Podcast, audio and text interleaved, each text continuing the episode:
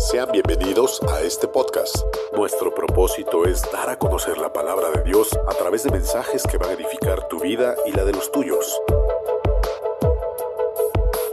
Puedes contactarnos en el correo electrónico lasnacionesparacristo.tx@gmail.com.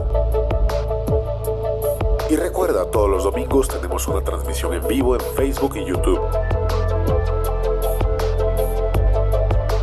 Suscríbete y comparte. Somos las Naciones para Cristo. Yo quiero compartir hoy un tema precisamente hablando de lo que es el arrepentimiento, pero es hablar de un tema que se llama la conversión. Hay muchas palabras a veces que nosotros utilizamos y las utilizamos cotidianamente, pero a veces eh, como que no entendemos cuál es el propósito o lo que significan. Y entonces hay palabras que también se han terquiversado a lo largo del tiempo y hay palabras que necesitan ser explicadas como si fuera la primera vez. Por ejemplo, la palabra pecado, la palabra santo, ¿qué es algo santo? ¿Quién es alguien santo? Inclusive la palabra iglesia, porque muchas veces son palabras que utilizamos, pero a veces no alcanzamos a entender el significado. Hay palabras que luego utilizamos aquí cuando, cuando se dice la sangre del cordero. ¿Qué quiere decir la sangre del cordero? ¿De qué se trata? Y tiene mucho sentido para nosotros que nos congregamos continuamente, pero para personas tal vez no tiene ningún sentido. Y esta palabra, conversión, convertirme, cuando alguien te dice, necesitas convertirte. A veces la persona se pregunta, ¿convertirme en qué? y te mira diciendo como, no sé, o sea, como qué necesito hacer, como si fuera una especie de, de conjuro o algo así. Convertirme. En una ocasión el Señor Jesús estaba ahí y de repente llegó un hombre llamado Nicodemo y le dijo, maestro, sabemos que tú has venido de Dios, sabemos que nadie hace las cosas sino que tú haces si no es, si no está Dios con él. Y, y, Jesús le dice a Nicodemo estas palabras, necesitas nacer de nuevo. Nicodemo en ese momento, si hubiéramos podido tener una foto de él, de ese instante cuando Jesús le dice estas palabras, muy seguramente Nicodemo estaba sorprendido, los ojos abiertos, así como diciendo, ¿de qué, de qué me estás hablando? Bueno, esa es la palabra conversión, o sea, está en el centro de, nuestra, de nuestro vocabulario, lo predicamos continuamente como enseñanza, pero ¿qué es convertirse? Bueno, ¿qué es la conversión cristiana? Hay dos aspectos fundamentales en lo que es la conversión. Entonces, por un lado, la conversión es verla desde desde la perspectiva de cómo Dios la ve, una perspectiva, digamos, de Dios para nosotros, pero también es cómo nosotros la experimentamos, cómo nosotros experimentamos la conversión. Y la conversión es una obra de Dios, definitivamente. Es algo vertical, es de Dios para el hombre. Es la gracia de Dios. Es el poder del Espíritu Santo que en algunos momentos, por ejemplo, en el caso de Saulo de Tarso, Saulo de Tarso era un hombre, un enemigo del Evangelio, era enemigo de la iglesia y va camino a Damasco llevando cartas para tratar de hacer volver a los, de meter a la cárcel a los cristianos y los estaba persiguiendo, pero de pronto el Señor le aparece en el camino y Saulo se convierte la gracia de Dios, es esa la gracia de Dios. Y algunos de los presentes seguramente nos ha pasado eso en nuestra vida. Tal vez alguien diga, yo no estaba buscando a Dios, Dios me estaba buscando a mí, el Evangelio me alcanzó, el Señor, el Señor salió a mi encuentro. Eso pasó con algunos de nosotros. Yo era como la oveja perdida de la parábola, que estaba totalmente perniquebrado, estaba perdido, estaba herido, y el Señor salió a mi encuentro. Así como dice la Biblia, el Señor, el pastor salió a buscar a la oveja que estaba perdida y la alcanza y la toma en sus brazos y la cura y la lleva al redil. Seguramente alguien puede decir, ese era yo. Pero también hay otra dimensión horizontal en la conversión. ¿Cuál es? La responsabilidad del hombre el libre albedrío, la responsabilidad del ser humano, donde dices, yo seguí a Cristo.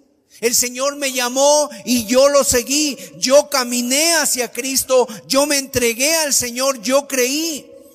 Y entonces esa experiencia también es porque el arrepentimiento es así. El arrepentimiento es que Dios nos concede arrepentirnos, que no es cuando nosotros queramos, pero también el arrepentimiento es que yo obedezco. Yo decido obedecer a Dios. Yo decido poner mi voluntad, a, poner a Dios antes que mi propia voluntad. Ese es el arrepentimiento. El arrepentimiento que viene de parte de Dios. Y la conversión entonces, ¿qué es? Es pasar de muerte a vida. La conversión es ser trasladado del reino de las tinieblas al reino de Dios. Estábamos muertos en nuestros delitos y pecados. Y así como Lázaro que fue resucitado, ¿verdad?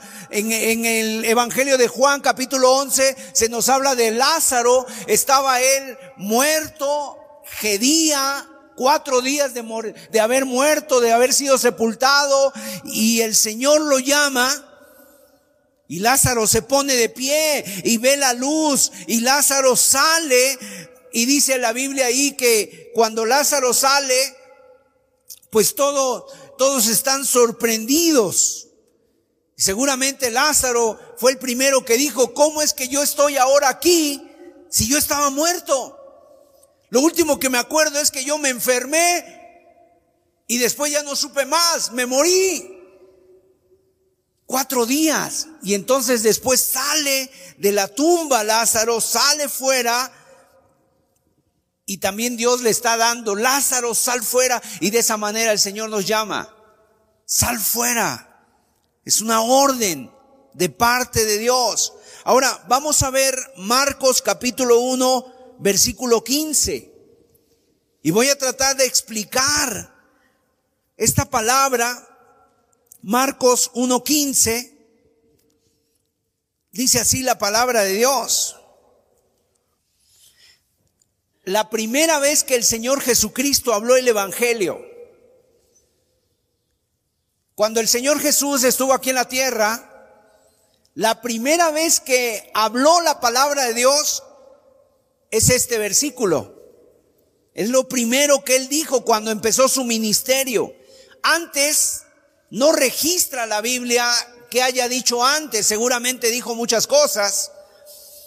Estuvo a los 12 años en el templo con los maestros, pero no registra el Evangelio, solamente registra las palabras que le dijo a María, en los negocios de mi padre me es necesario estar. Pero cuando empieza su ministerio, dice estas tres afirmaciones.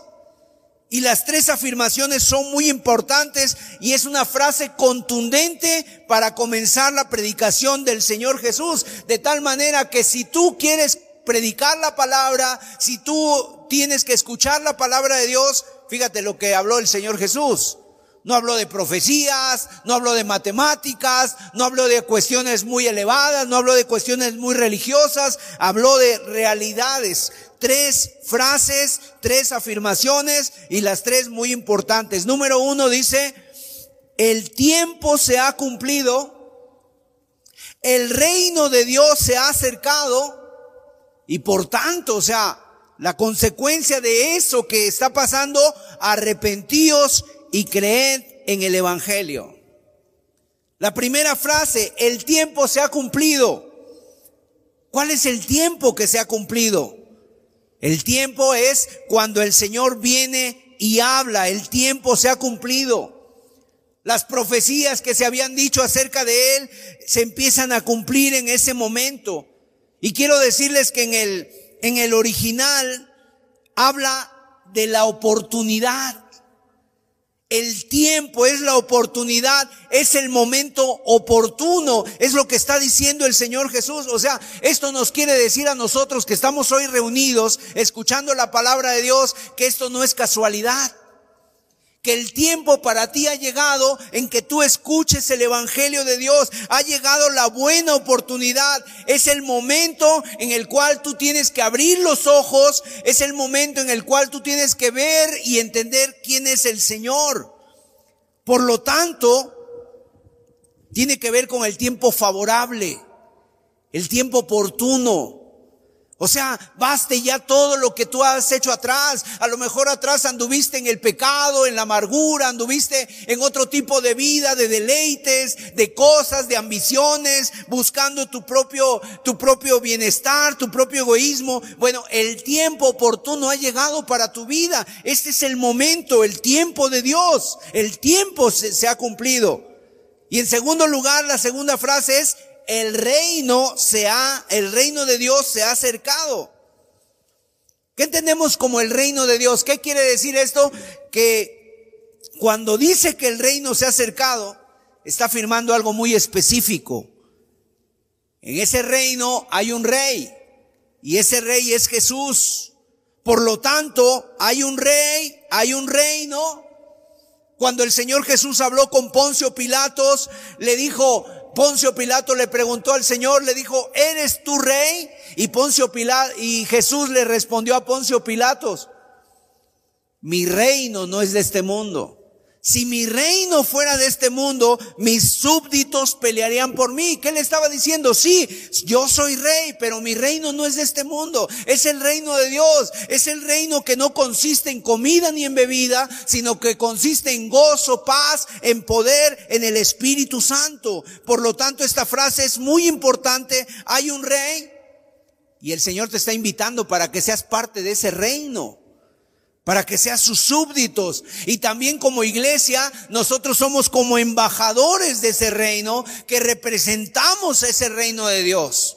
Donde quiera que un cristiano está, ahí se representa el reino de Dios. No es un reino político, no es un reino, no es un reino religioso como lo pretendían pensar los judíos. Los judíos esperaban un rey que doblegara al imperio romano, que los liberara de esa esclavitud, pero el Señor vino a liberar, pero del pecado, de la muerte. Vino a dar vida eterna. Y Jesús es el rey. Y, y en tercer lugar, la tercera afirmación es la consecuencia de que haya venido el reino y de que el tiempo de Dios se ha cumplido. ¿Cuál es? Arrepentíos y creed. Son dos elementos. Hoy vamos a ver uno, el arrepentimiento. Después se verá lo que es la fe. Y entonces el arrepentimiento. ¿Qué es el arrepentimiento? Es lo que nosotros tenemos que entender muy bien precisamente porque esa es la consecuencia de que el reino de Dios se ha cumplido y que el Evangelio de Cristo ha llegado, de que el tiempo de Dios se ha cumplido para ti y en eso significa, eso también implica la conversión. Arrepentíos y creed.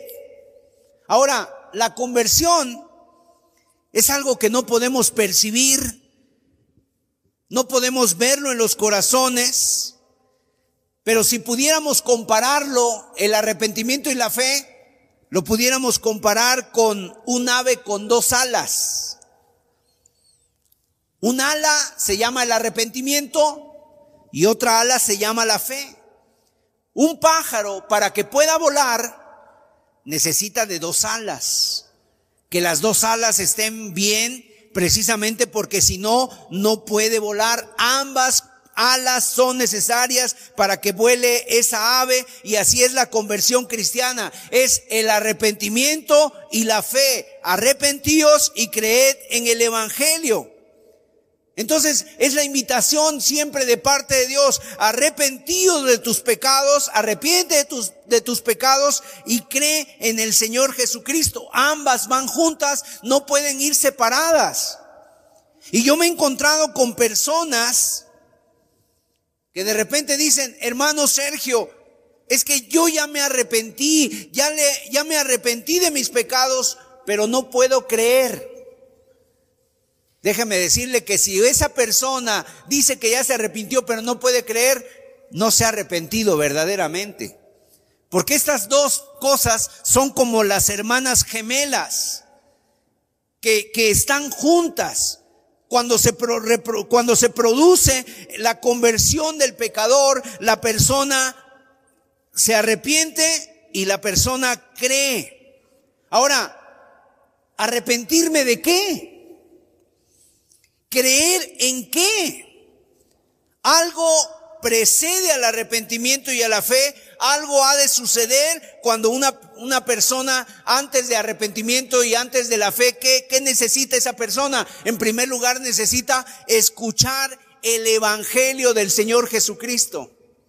Ahora, ¿qué es el Evangelio? La palabra Evangelio significa las buenas noticias, las buenas nuevas de parte de Dios. ¿Cómo se usaba el Evangelio? Antiguamente los reyes tenían, cuando querían dar una, un aviso al pueblo, salían los heraldos. Y esos heraldos eran los mensajeros. Y entonces salían y tocaban una trompeta, el pueblo salía, se reunía y entonces ellos daban la buena nueva. La buena nueva, ¿cuál era? Podía ser la buena nueva que el rey eh, iba a dispensarlos, no les iba a cobrar impuestos, etcétera, alguna buena noticia. Y esa es la buena noticia de parte de Dios. Entonces nosotros necesitamos escuchar en primer lugar el evangelio, la buena noticia. Pero quiero decirles algo, que para que nosotros podamos escuchar una buena noticia, pues siempre tenemos que saber cuál es la mala noticia. Porque si yo vengo con una buena noticia, pues la gente no le va a causar ninguna, ninguna novedad, ninguna buena noticia. Primero necesita comprender la mala noticia. ¿Sabes cuál es la mala noticia? Que todos hemos pecado y estamos destituidos de la gloria de Dios. Que si tú no te arrepientes, si tú no confías en el Señor Jesús y si tú mueres, tú vas a ir directamente al infierno al juicio de Dios. Esa es la mala noticia. Para que tú puedas entender una buena noticia, tienes que en primer lugar escuchar cuál es la mala noticia. Y la mala noticia es que, como dice Romanos 3:23, por cuanto todos pecaron, están destituidos de la gloria de Dios. Porque la paga del pecado es muerte, dice, la paga del pecado es la muerte. Entonces nosotros, para para comprender el Evangelio y para predicar el Evangelio, necesitamos saber cuál es la mala noticia.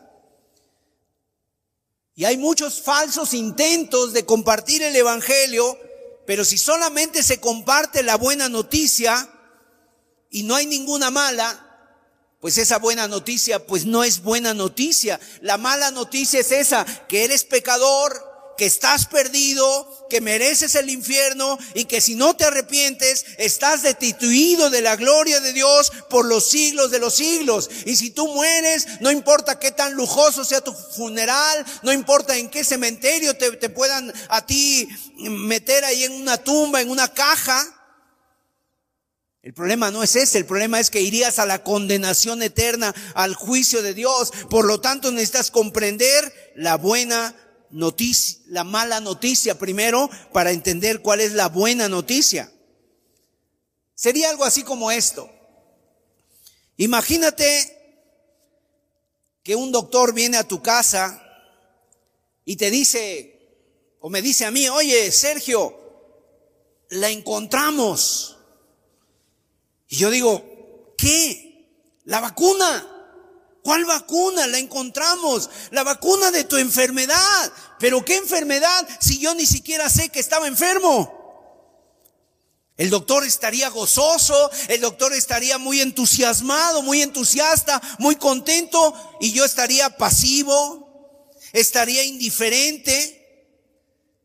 Ah, pero si el doctor llega y primero me explica cómo estoy, y primero me dice, oye, te hemos hecho unos estudios, te hicimos unos análisis, te sacamos una radiografía, y entonces yo empiezo a cobrar conciencia de cuál es mi condición, de, que mi condición es una desesperada situación y entonces me dice, aquí está la medicina. Si primero el médico te dice, tienes cáncer, te quedan poco tiempo de vida, pero estamos, eh, hemos encontrado este tratamiento, entonces eso sería diferente. ¿Por qué? Porque primero te dieron la mala noticia y ahora te dan la buena noticia. Ese es el Evangelio, la buena noticia que responde a la mala noticia. No hay cura si no hay enfermedad, no hay perdón si no hay deuda. Y el día de hoy, en unos, en algunas iglesias, se predica un evangelio tan light, donde Dios quiere que seas feliz, Dios quiere que no tengas problemas, Dios quiere darte la vida eterna, Él tiene un plan maravilloso para tu vida. Casi que te dicen que Dios no puede vivir sin ti. Casi que te dicen que Jesús te ama mucho. Miren, ese no es el Evangelio de Cristo. Ese no es el Evangelio. ¿Por qué? Porque nosotros no estamos intentando vender un producto. No estamos vendiendo enciclopedias, no estamos queriendo que, que, nos escuchen como sea, no, la Biblia dice que somos embajadores. Nuestro mensaje no es un mensaje propio, no es lo que, que, se me ocurrió a mí a venirte a predicar y a decirte, te voy a motivar para que seas una mejor persona, te voy a motivar para que cambies ciertos aspectos de tu vida y, y seas mejor persona. No, somos embajadores. Anunciamos el Evangelio de parte del Rey y necesitamos representar fielmente al Señor. Así que, en primer lugar, el Evangelio empieza por una mala noticia, para que tú puedas saber que cuál es la cura, cuál es la buena noticia. Es necesario que te sientas pecador. Si tú no te sientes pecador, es triste, ¿no?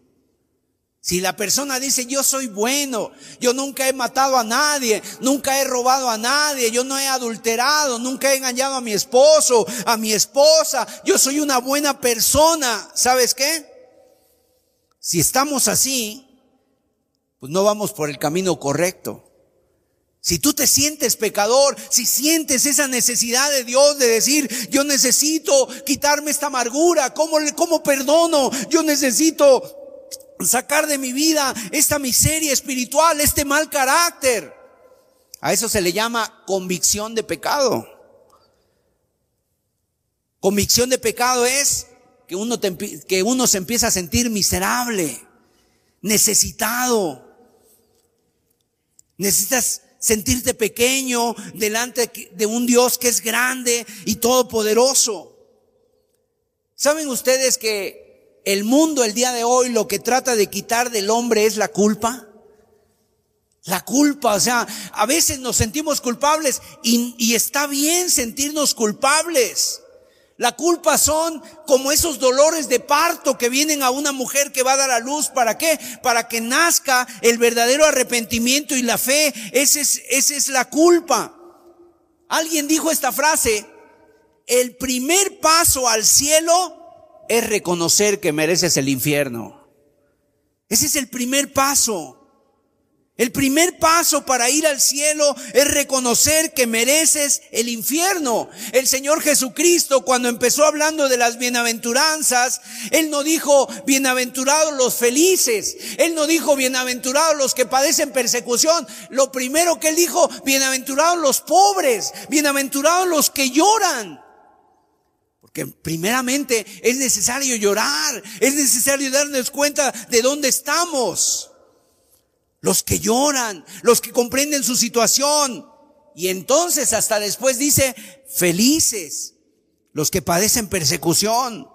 Entonces necesitas sentirte pecador, abrir tus ojos a, tu situación de cómo estás delante de Dios. Necesitas, necesitas sentirte pobre, pequeño, indefenso, insatisfecho. Así como ese paralítico de Bethesda. En el Evangelio de Juan nos narra de un hombre que 38 años había estado ahí junto al estanque. Y 38 años había estado ahí junto al estanque, seguramente ya hasta tenía su carpa, ya tenía ahí cómo vivía. Y de repente se agitaban las aguas de tiempo en tiempo. Pero él pensaba, fíjense, no voy a llegar. No tengo quien me lleve. Sus piernas no funcionaban, era paralítico. Así estamos tú y yo. A menos que se acerque el Señor Jesucristo a nuestra vida, como se acercó a la vida de ese hombre y le alcanzó con su gracia y le dijo, a ti te digo, levántate. Ese es el arrepentimiento. Entonces, mis amados, la culpa es como la fiebre. En esta enfermedad que todavía está entre nosotros, el coronavirus, una de las de los síntomas inequívocos de que una persona podía estar teniendo ese virus, ese virus es la fiebre. Y la fiebre es así, así es la culpa. Y cuando tú empiezas a tener fiebre, obviamente empiezas a decir, ay, creo que tengo eso y me voy a tener que hacer una prueba y obviamente empiezas a atenderte, vas por la medicina. La culpa nos está diciendo que hay algo que se tiene que resolver, que hay algo en nuestros corazones que no está bien y entonces nos podemos acercar al médico, al Señor Jesucristo. O sea, y le podemos dar gracias a Dios por la culpa, porque esa culpa nos lleva a los pies de Cristo. Nos lleva para hacer, para buscar la sanidad. Ahora, fíjense cómo es esto. Ambas cosas van juntas, el arrepentimiento y la fe. Vienen a ser como aquel barco famoso llamado el Titanic. Ese Titanic que se hundió con todo lo que tenía para ofrecer, se fue a pique, se está hundiendo, Ahora imagínense que ustedes que un pasajero del Titanic se va al agua, está en el agua está intentando nadar, pero a la vez que está intentando nadar, ese pasajero está con todo su equipaje, lleva sus maletas, sus cofres, porque ahí llevaban el oro, llevaban las joyas, llevaban cosas, y lleva en una mano el baúl, lleva en una mano la ropa, todas las cosas, y se está hundiendo, pero está aferrado a su equipaje y no quiere dejarlo, se está hundiendo y obviamente ¿qué va a pasar? Se va a hundir con todo y su equipaje, va a morir. Porque lleva cosas preciosas, sus joyas, sus recuerdos, lleva, lleva cosas ahí, no quiere dejarlo, pero se está hundiendo y se va a ahogar junto con su equipaje. Y de repente se acerca un barco, una lancha, para salvarlo. Y esa lancha tiene dos marineros. Un marinero por un lado le grita, deja la maleta. No te aferres a ello, te vas a ahogar, suéltala, no te va a servir para nada, vas a perder tu vida con todo eso, es mejor tu vida, suelta ese equipaje. Pero también en el mismo barco va otro marinero, otro miembro que le grita, sube. Uno le grita, deja esas cosas, suéltalas, y el otro marinero le grita, sube. Aquí estarás a salvo. Aquí hay una comida, aquí hay, un, hay, hay comida para ti. Aquí también hay una, una, una cobija. Vamos a cuidar de ti. Y ese es como, ese es el evangelio. La humanidad está como el Titanic. Se va a pique. Y tú y yo somos como esos náufragos en el agua. No queda poco tiempo. Y aunque no queda poco tiempo, ¿sabes qué pasa con muchas personas? Nos aferramos fuertemente a nuestro equipaje. Y te quieres aferrar a tus pecados, te quieres aferrar a las cosas, no quieres dejar nada, quieres continuar con lo mismo, quieres continuar con tu pasado, con tus posesiones, con tus vicios, con tu egoísmo, con tu altivez, con tu estilo de vida, con tu soberbia, con tu orgullo, con tu rebeldía. O sea, lo quieres todo. No quieres dejar nada de todo eso y obviamente quieres subir al bote, quieres estar a salvo, pero con todas tus cosas. ¿Y cuántas personas son así? Llevan tanto tiempo asistiendo a una iglesia, llevan tanto tiempo escuchando el Evangelio, pero quieren subirse al, al, barco, quieren subirse a Cristo, por así decirlo, pero con todas sus posesiones. No dejar nada mi mismo carácter, mis caprichos, mi soberbia, mi orgullo, mi música, eh, mis fiestas, mi manera de vivir. O sea, quieren estar salvos, pero con todo lo que tienen, con toda su vida de pecado, y se están ahogando, saben que no lo pueden hacer, saben que les queda poco tiempo, que se les acaban las fuerzas. ¿Sabes? Deja de perder el tiempo. El Evangelio es ese bote que viene en tu rescate y trae dos marineros, uno de cada lado, y un, un, marinero es el arrepentimiento y el otro marinero es la fe. Entonces, un marinero es el arrepentimiento que te dice, te estás ahogando, deja tu historia, Renuncia a tus pecados, renuncia a tu pasado, déjalo todo, abandona esa manera de vivir, abandona tus pecados porque te estás destruyendo a ti mismo. Ese es el primer marinero, cambia, humíllate, pide perdón, dale la espalda al pecado, arrepiéntete. Pero el otro marinero es la fe. ¿Y la fe qué es?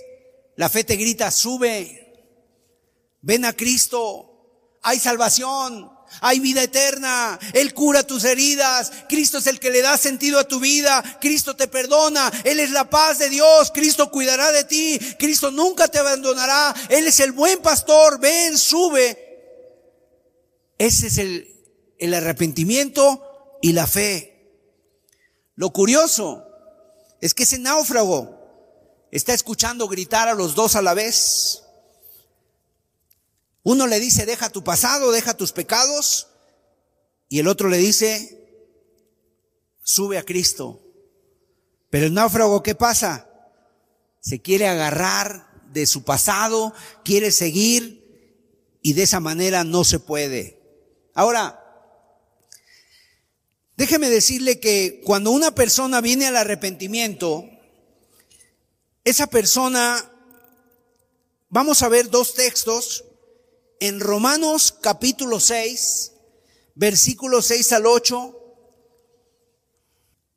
Romanos 6, versículos 6 al 8 y Primera de Tesalonicenses 1, 9 y 10. El primero dice, sabiendo esto, que nuestro viejo hombre fue crucificado juntamente con él para que el cuerpo del pecado sea destruido a fin de que no sirvamos más al pecado. Verso 7, porque el que ha muerto ha sido justificado del pecado. Verso 8, y si morimos con Cristo, creemos que también viviremos con Él.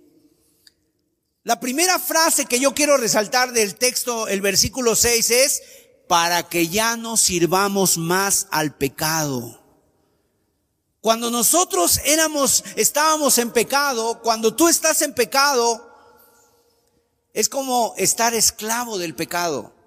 Es como tener unos grilletes aquí en las, en los, en las, en los pies, esclavizados al pecado y por más que querías no lo podías dejar y entonces te ibas arrastrando y te pesaba y no podías. El pecado te jalaba, el pecado te oprimía, el pecado te dice tú eres así, así es como eres una persona rencorosa, una persona orgullosa, una persona caprichosa, una persona con un mal carácter, con amargura. Así eres y el pecado no te dejaba ser libre. Y tú decías, yo ya quiero ser libre del alcohol, de las drogas, de los vicios, de la inmoralidad, del pecado, de la fornicación. Y esos grilletes te jalaban.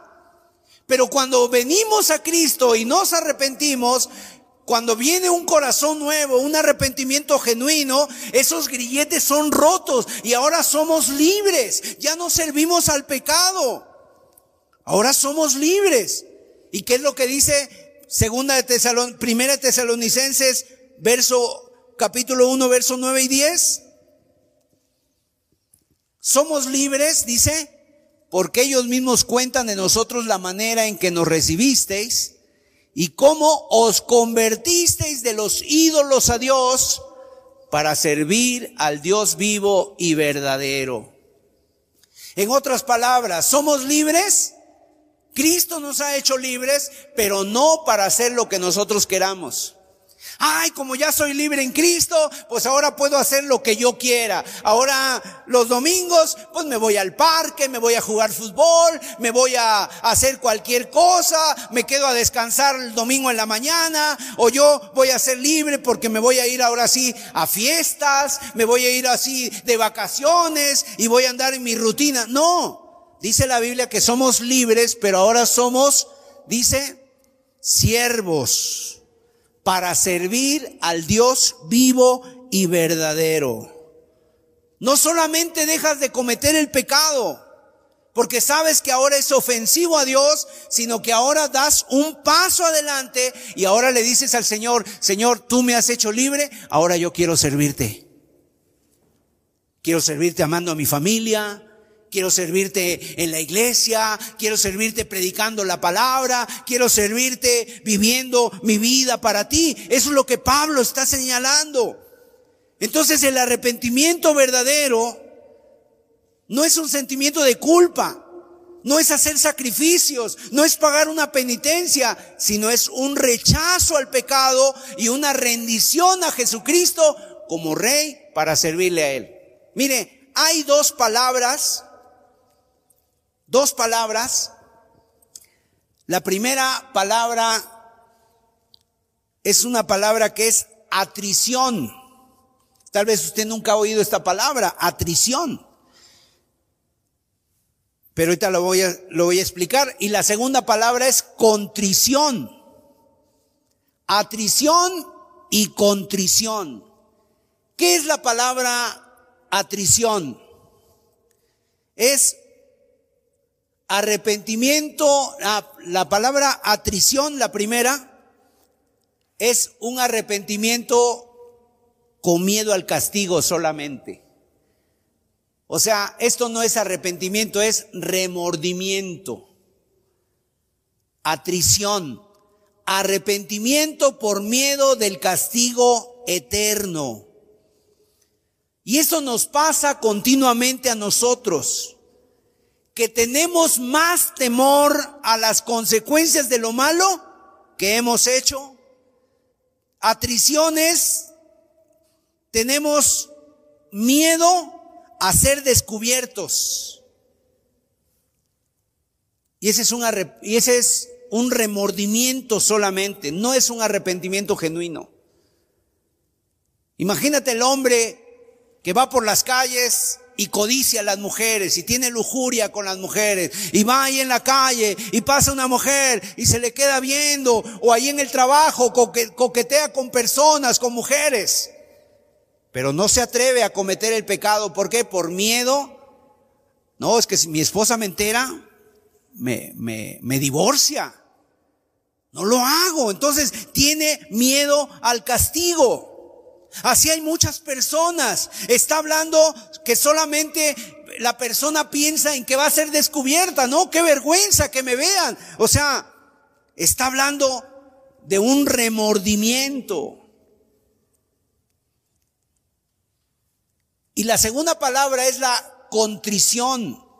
Ese sí, ese sí es un arrepentimiento verdadero, la contrición es el arrepentimiento por ver que una acción ha sido destructiva o ha causado daño o ha sido ofensivo a Dios y hay una auténtica repulsión al pecado, a ese pecado, a esa acción.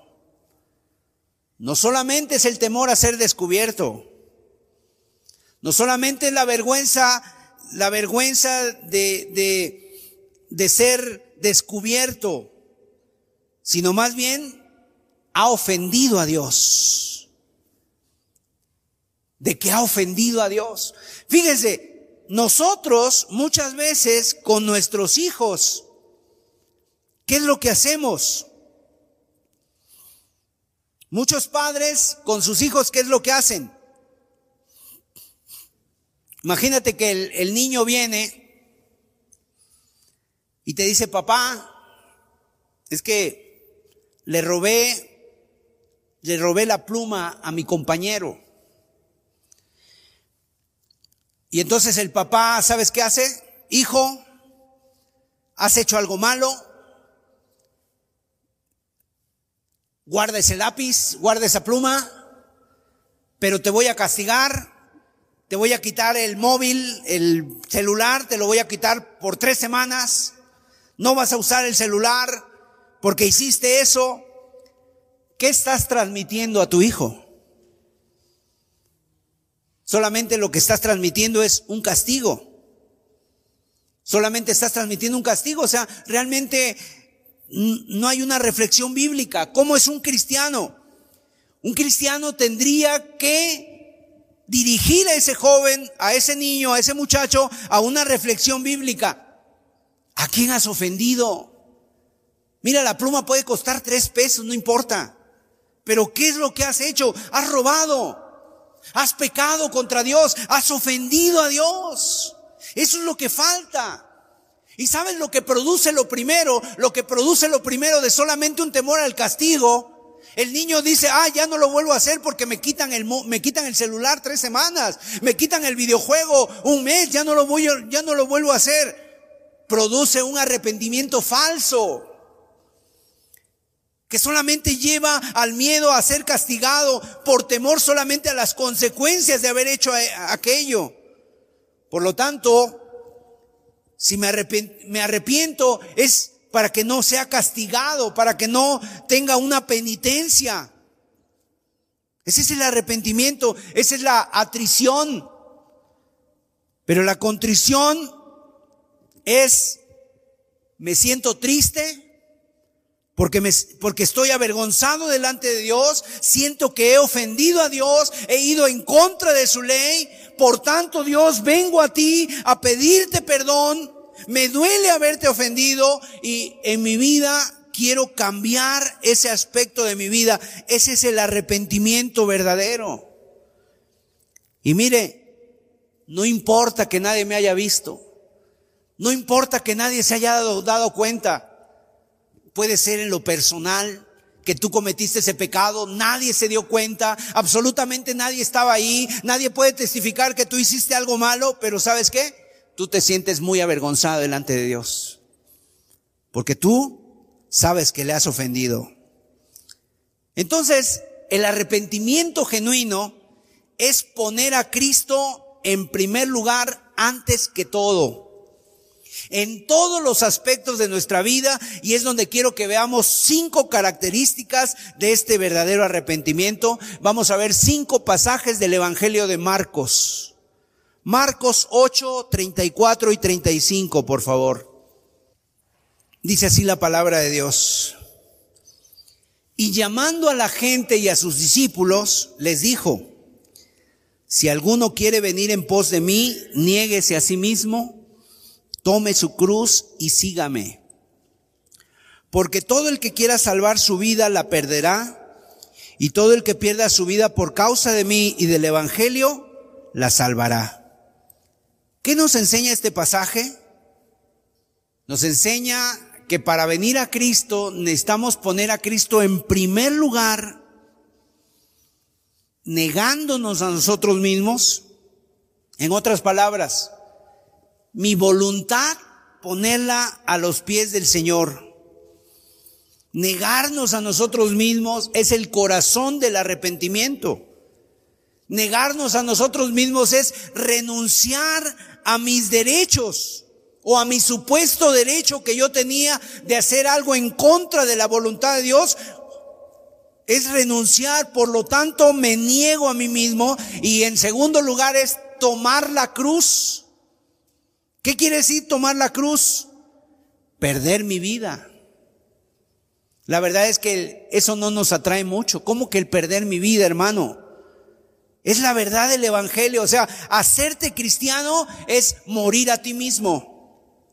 Es morir a tu voluntad, morir a tus propósitos, morir a tus sueños, morir a todo lo que es contrario a la voluntad de Dios. Y eso a la gente no le gusta que le digamos. O sea, tienes que morir. O sea, si tú eres un joven, tienes que morir a tus sueños, tienes que morir a tus, a tus ambiciones, tienes que morir a tu voluntad, tienes que darle prioridad al Señor Jesucristo en tu vida, que ahora Él sea el que te dirija, ahora Él sea el que mande en tu vida, el que gobierne sobre tu voluntad. Entonces, en primer lugar, el primer elemento, la primera característica de un verdadero arrepentimiento es poner a Cristo antes que mi propia voluntad. Renuncio a mi voluntad para hacer la voluntad de Dios. Y esto lo podemos ver en el mismo Señor Jesucristo. Cuando el Señor Jesucristo estuvo en Getsemaní y él oró tres veces al Padre, él oró diciendo, Padre, si es posible, pasa sobre mí, pasa esta copa de mí, pero que no se haga mi voluntad, sino la tuya. Él antepuso la voluntad de Dios a su propia voluntad. En segundo lugar, Marcos capítulo 8, verso 36 y 37 en los versículos que siguen. Porque, ¿qué aprovechará al hombre si ganare todo el mundo y perdiere su alma? ¿O qué recompensa dará el hombre por su alma? ¿Qué está diciendo el Señor aquí? ¿Cuánto vale tu alma? ¿Sabías que tu alma va a durar por toda la eternidad? Sí, o sea, el alma que tú tienes va a durar por toda la eternidad. Cuando tú mueras, lo que va a morir es tu cuerpo, pero tu alma es lo que tú eres son tus emociones, es tu voluntad, es tu intención, es tu conciencia, es tu razón, o sea, esa es tu alma, va a durar eternamente. La Biblia nos habla de que, de, de una historia que el Señor Jesús dijo del rico y Lázaro, murió el rico y murió Lázaro, que era un pobre, que estaba lleno de llagas, pero dice la Biblia que Lázaro era un hombre que amaba a Dios y Lázaro fue llevado por los ángeles al seno de Abraham y el rico fue sepultado y abrió sus ojos estando en tormentos. Estaba consciente después de la muerte y él recordaba a sus hermanos, recordaba a Lázaro y él tenía sed, o sea, tenía todo, todo su ser estaba despierto.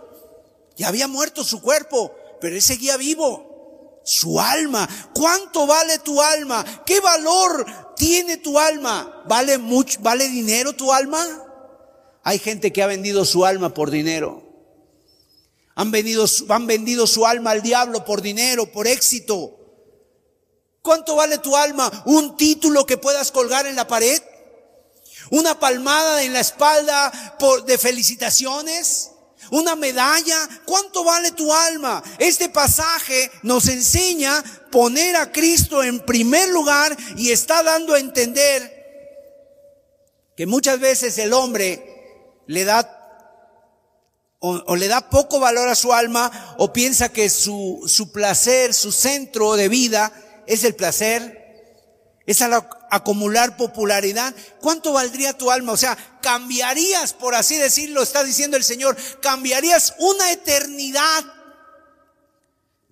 por un poquito de tiempo, 50, 60, 70 años aquí en la tierra, donde tuvieras deleites, donde tuvieras dinero, donde tuvieras eh, popularidad, donde tuvieras todo lo de, lo de aquí de la tierra, lo cambiarías ese poquito por toda una eternidad en el infierno? Y la verdad es que ¿quién ha podido vivir en una vida de 50, de 60 años, de 70 años que no, no hayas tenido problemas? ¿Quién? Dicen que una vez un hombre anduvieron buscando a una persona feliz Anduvieron buscando una persona feliz, una persona que dijeran, esta persona es feliz. ¿Y sabes a dónde fueron en primer lugar? Fueron a las casas ricas, fueron a los lugares ricos donde había autos, donde había eh, una mansión y dijeron, a ver, vamos a tocar ahí a ver si realmente son felices. Y al principio las personas salían con una sonrisa diciendo, claro, aquí somos felices, tenemos ropa de marca, tenemos viajes, tenemos buena comida, sirvientes, los autos que tú quieras, pero realmente son felices. Y de repente se les, el rostro les cambiaba y se les demudaba y decía, bueno, la verdad es que no somos felices. Tenemos un hijo que anda en las drogas. Tenemos una, una, muchacha que no la entendemos, se está volviendo hombre. Tenemos problemas, mi esposa está enferma y ese rostro de aparente felicidad se les iba demudando. No había felicidad. El día de hoy para muchas personas, ¿sabes cuál es su máxima? La, la seguridad. Ya viene la guerra. El mundo está así, a un clic, en un momento determinado. Esto se puede convertir en una tercera guerra mundial. Ahorita lo que está pasando en Rusia, allá en Ucrania. ¿Te has puesto a pensar en ello? Si a uno de esos hombres les da por decir, bueno, pues activen ese misil y mándenlo a tal país. O sea, es algo increíble lo que puede pasar. Y puede pasar en cualquier momento. No estamos exentos nosotros, a pesar de que país, a pesar de que México como país, pues es un país no violento, que no entra a la guerra, pues nos puede tocar a todos. Y la gente lo que más quiere es la seguridad. Y en muchos países, supuestamente, en algunos países como Rusia, dicen, no, ya la familia de eh, tal líder de allá de Rusia ya mandó a su familia a un búnker, a un lugar seguro, donde pueda tener comida, aire, agua, donde puedan tener una comida para muchos años, porque esa es su seguridad. Hay quienes han construido eso, tienen la convicción de que la seguridad es lo más importante para ellos. Para otros puede ser el prestigio, para otros el éxito, para otros el ir acumulando dinero, riquezas. Yo te pregunto, ¿dónde quedará todo eso? El terreno por el que tanto te preocupas. La casa por la que tanto tú dices, esta casa es mi vida. Ah, por fin tengo una casa, este terreno. ¿Dónde se va a quedar eso cuando tú entres en la tumba? ¿Qué aprovechará el hombre si gane todo el mundo y pierde su alma? ¿Qué aprovecha? Entonces la segunda característica de un genuino arrepentimiento es poner a Cristo antes que mis ambiciones. Y yo sé que todos tenemos aquí ambiciones. Algunas ambiciones son, son buenas, son legítimas. Tenemos planes para el futuro. Queremos que nuestros hijos estudien. Queremos tener una buena salud. Queremos que cuando termines de trabajar te jubiles y a lo mejor recibas un buen, un buen seguro, recibas un buen ingreso para tu familia. El Señor nos ha dado herramientas para ello y eso no está mal, eso es bueno. La Biblia dice que quien se, no se sienta antes de emprender alguna torre o de construir una torre, no se sienta primero, ¿verdad? A calcular el, el costo y eso está bien. El Señor habla de prevenir, de prevención. Pero el problema, ¿sabes cuál es? El problema es que a veces eso se convierte en la motivación de tu vida. En la única motivación, es lo primero, es para lo que vives. Como aquel hombre de la parábola que dijo, ahora sí, alma, muchos bienes tienes acumulados para muchos días, come, bebe, regocíjate, ahora sí, eh, voy a ampliar mis graneros, voy a hacer esto y el otro. Y le dije, y le dijo a su alma, come, bebe, regocíjate. ¿Y sabes qué le dijeron? Necio, esta noche vienen por tu alma. Cuando solamente es esa tu motivación, has perdido el rumbo. Has perdido el norte de tu vida. No sabes para dónde vas. Pero si tú eres cristiano, si el reino de Cristo es lo primero en tu vida, si ahí pones tus ojos, y si por el camino el Señor te da un buen empleo, gloria a Dios. Y si por el camino el Señor te da dinero, gloria a Dios, pero también pídele la sabiduría para que sepas administrarlo correctamente. Y si te da largos años de vida, gloria a Dios, pero todo es de Cristo. Porque tienes tu mirada en Él. Esa es la convicción. Es una convicción diferente porque está primero Cristo antes que mis ambiciones. El mundo el mundo acumula el dinero y muchas veces usa a las personas. El cristiano sirve a las personas y aún con el dinero que tiene y que Dios le pueda dar, sirve a las personas con ese dinero. Tercera característica, Marcos 8:38. Porque el que se avergonzare de mí y de mis palabras en esta generación adúltera y pecadora, el Hijo del Hombre se avergonzará también de él cuando venga en la gloria de su Padre con los santos ángeles. ¿Qué nos enseña este pasaje sobre poner a Cristo en primer lugar? Aquí la frase central que tú puedes ver y tal vez subrayar en tu Biblia es avergonzare. El que se avergonzare de mí y de mis palabras. Imagínate que alguno de los presentes o que algún cristiano se avergüence de Cristo. Y mira en qué términos lo pone el Señor avergonzarte de Cristo en medio de una generación adúltera y pecadora. ¿Tú has visto a un borracho avergonzarse? ¿A un hombre adúltero avergonzarse? Una generación adúltera y pecadora. O sea, esas personas no se avergüenzan. No les da pena, no les, no se avergüenzan. O sea, eh, las fotos ahí en el Instagram, las fotos ahí en el Facebook, es pues dar a conocer su pecado, dar a conocer y hasta se sienten orgullosos de ello. Ah, me fui al antro y pongo mi foto en el antro, una selfie ahí en el antro, tomándome unas cervezas, tomándome un alcohol y, y estoy con esta mujer en tal lugar y, y me fui de vacaciones y no se avergüenzan.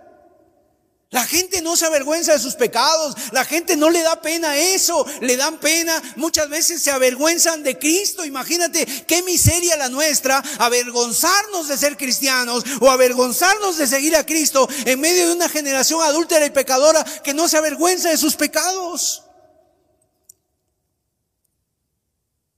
Entonces, la tercera característica de un genuino arrepentimiento es poner a Cristo antes que mi reputación. En otras palabras, hablar de Cristo es mucho mejor que hablar de mí mismo, que hablar bien de mí o de querer aparentar. ¿Hablas tú bien de Cristo? ¿Hablas tú bien del Evangelio? ¿Glorificas a Dios por medio de tus actos en medio de una generación donde vivimos? ¿Pones tu mirada en Cristo? Déjame decirte que cuando tú eres cristiano no vas a ser popular. Nosotros no somos populares para nada. Seguramente mucha gente nos odia. Seguramente mucha gente dice, pues, ¿y este, y este quién es? Hay críticas, hay burlas, hay señalamientos. Pero mientras más conocemos a Cristo y la obra que hizo Él por nosotros, menos nos avergonzaremos de Él. Nunca sentiremos vergüenza. El hombre lo más que puede hacer con tu vida es, tal vez lo mucho que puede hacer es quitártela. Pero entonces, un genuino arrepentimiento son tres cosas. Poner a Cristo antes que mi voluntad, poner a Cristo antes que mis ambiciones, poner a Cristo antes que mi reputación. En cuarto lugar, Ezequiel 28, verso 2.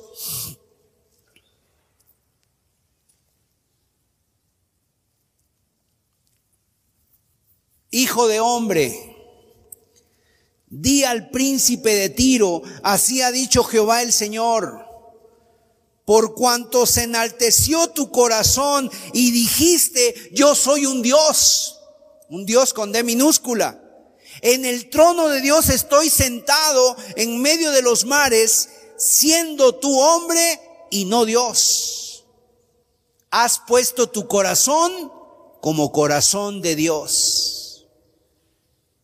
La cuarta característica es poner a Cristo antes que mi orgullo. En otras palabras, cuando tú tienes un verdadero arrepentimiento, un genuino arrepentimiento, es que se ha quebrado tu orgullo.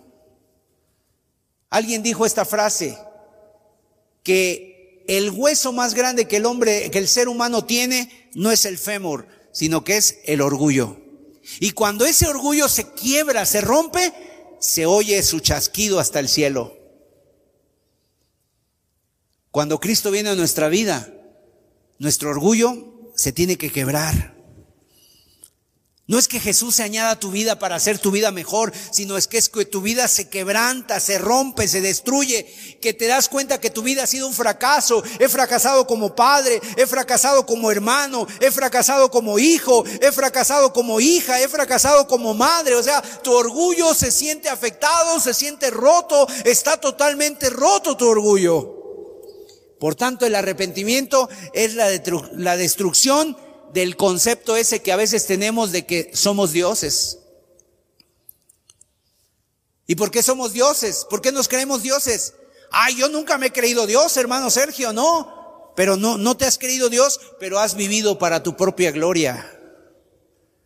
Has vivido para tu propia gloria para que la gente, algunos te exalten y te alaben, o otros para que tengan conmiseración de ti. Ay, pobrecita de ti, pobrecito de ti, cómo has sufrido. Cuando tú vienes a Cristo y te arrepientes, te das cuenta que tu vida no es sino polvo y ceniza. Arrepentimiento entonces es He vivido para amarme, he vivido para deleitarme en mí mismo, mi vida está enfocado solo en mí y me doy cuenta ahora que yo soy solamente polvo, que he sido una persona sumamente egoísta y le pido perdón a Dios.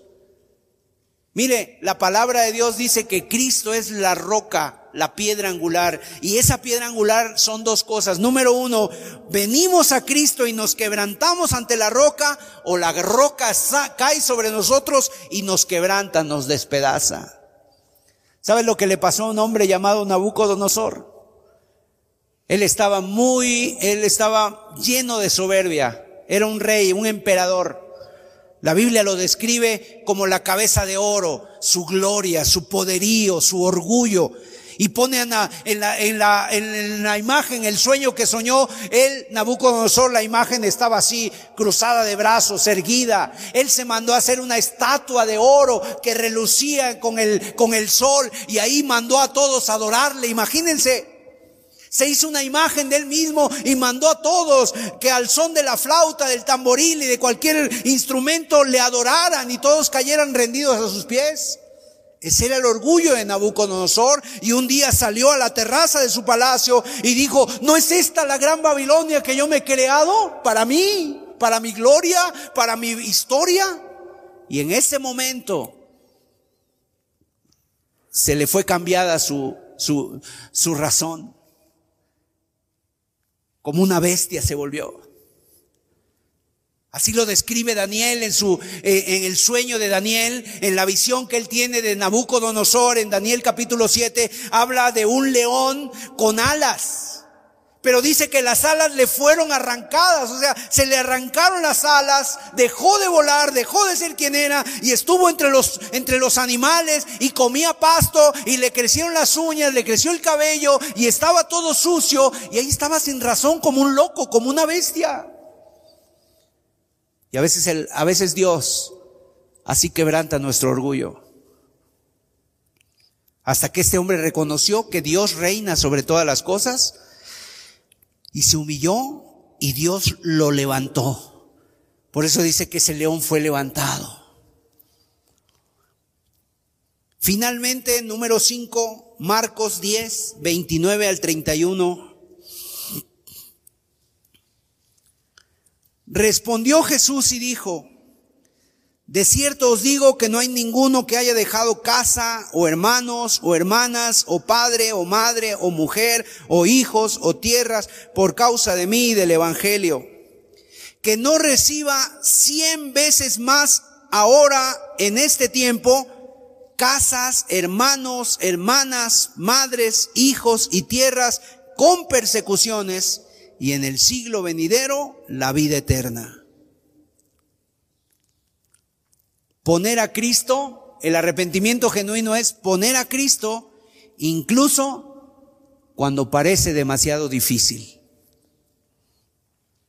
O sea que el arrepentimiento no es solo cuando te va bien en la vida. Ay, me está yendo súper bien en la vida, hermano, tengo buen trabajo, estoy, estoy sano, nos hemos comprado un auto, tenemos una casa, nos está yendo de maravilla en el trabajo sigo a Cristo, soy un verdadero cristiano. No. Es cuando las cosas se ponen difíciles, cuando hemos perdido, cuando hemos experimentado pérdidas por seguir al Señor cuando hemos perdido amistades, cuando hemos perdido posibilidades, cuando hemos perdido posibilidades económicas, cuando hemos cambiado nuestra agenda de nuestra vida, cuando hemos perdido familiares, cuando hemos perdido salud, cuando las cosas no se ponen bien. Pero quiero decirte que cuando vienes a Cristo, aquí hay una promesa en la iglesia, recuperamos todo eso que perdemos y mucho más. Tenemos más hermanos que los que pudiéramos tener en la carne. O sea, yo no creo que una madre pueda tener 100 hijos, 100 hermanos de una misma madre, no. Pero en Cristo recuperamos 100 veces más, no obstante, sin persecuciones, sin persecuciones. Entonces, por lo tanto, mis amados hermanos, cada uno de ustedes analices en sus corazones para poder ver si hay un verdadero arrepentimiento en ti, un genuino arrepentimiento en ti. Son cinco características de un genuino arrepentimiento. Es poner a Cristo antes que mi voluntad, poner a Cristo antes que mis ambiciones, poner a Cristo antes que mi reputación, poner a Cristo antes que mi orgullo, incluso cuando se ponen las cosas demasiado difíciles. Vamos a cerrar nuestros ojos y vamos a tener un momento de oración.